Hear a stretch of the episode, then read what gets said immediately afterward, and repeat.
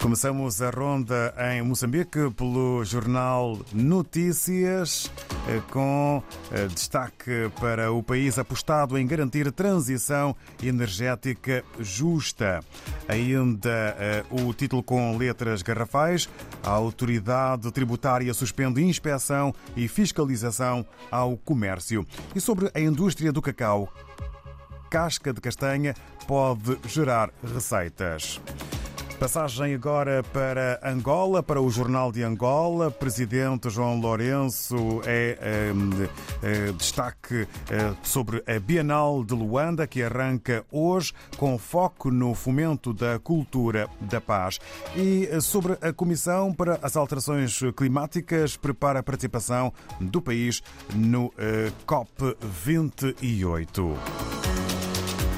Em são Tomé e Príncipe, segundo a agência STP Press, governo com apoio da União Europeia realiza a primeira formação profissional marítima. É um dos títulos da imprensa são tomense hoje, ainda com menção para a PAFAI, que começou a instalar central fotovoltaica para alimentar o CIAT, Centro de Investigação Agronómica e Tecnológica de São Tomé e Príncipe. Na Guiné-Bissau, vamos à leitura dos principais títulos do Democrata. Deputados aprovam orçamento do Parlamento em cerca de 3 bilhões de francos CFA. É um dos títulos. Ministro da Justiça defende alargamento de serviços de conservatória e dos tribunais. No Brasil temos o Correio do Brasil. A Écio Neves tende a assumir o que restou do Ninho São letras garrafais para um dos títulos que marca o Correio do Brasil. Ainda a sociedade civil organizada se posiciona contra a indicação de Goné. São temas que podemos acompanhar na imprensa brasileira aqui no Correio do Brasil, em foco nesta edição. E de regresso à África, estamos hoje em Cabo Verde, na redação do Expresso das Ilhas, com André Amaral. Ora viva, muito bom dia, bem-vindo. Ora, bom dia, David.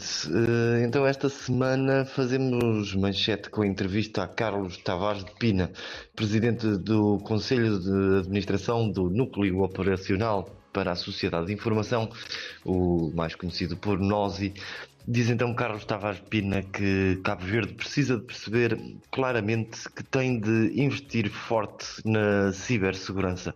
Declarações que surgem uh, na sequência das propostas que têm vindo a público do governo vir uh, a apostar cada vez mais na economia digital, mas também após o um último ataque informático que durante alguns dias uh, afetou a principal operadora de telecomunicações aqui em Cabo Verde.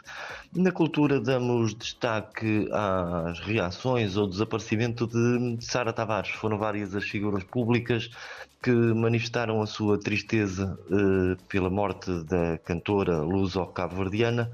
Um, um texto então a ler nesta edição de, do Expresso das Ilhas. Na política damos destaque ao Orçamento de Estado, que vai estar em discussão na especialidade a partir de hoje na Assembleia Nacional. O PICV e o CID, os partidos da oposição, querem mudanças no documento. O MPD, partido que sustenta o governo, pede coerência a estes dois partidos. Destaque também para a greve dos professores, que começa hoje. Vão ser dois dias de paralisação e os sindicatos esperam uma adesão a rondar os 80%. A terminar a reportagem sobre a lei do transplante de órgãos em Cabo Verde, uma legislação que foi já anunciada há algum tempo pelo governo, mas que tem estado em banho-maria. Isto faz com que os doentes renais e os especialistas peçam respostas ao Parlamento, porque da parte do governo o trabalho está feito, falta a aprovação da legislação e a sua regulamentação. E são estes os títulos da edição desta semana, David. Títulos que agradecemos, André Amaral. Um abraço, votos de uma boa jornada para toda a equipa do Expresso das Ilhas. Um encontro marcado para a próxima semana. Um abraço. Até para a semana, David. Obrigado, até para a semana. E assim ficamos com André Amaral a saber o que podemos ler na mais recente edição do Expresso das Ilhas em Cabo Verde.